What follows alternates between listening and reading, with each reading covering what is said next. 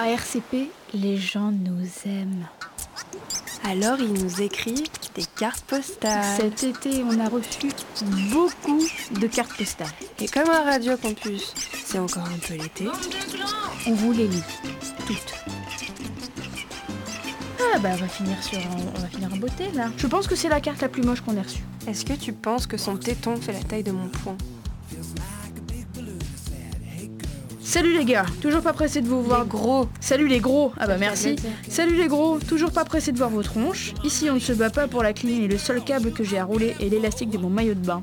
Et oh surprise, l'élastique du maillot de bain, le câble, subtile référence au fait que c'est notre responsable technique qui nous écrit, c'est Totor qui passe sa vie à arranger euh, nos affaires, nos câbles et nos micros. Qui nous a fait un petit dessin, hein, qui nous a dessiné la mer, le soleil, un bateau sur la mer. Ce bateau est indiqué ta maman. Merci Victor. Elle te remercie Victor. C'est une, une- sur une plage, sous un parasol, une énorme femme obèse, euh, dans une position sensuelle et nue. Euh, elle est tellement Absolument. grosse qu'on n'y voit pas du tout le free-free.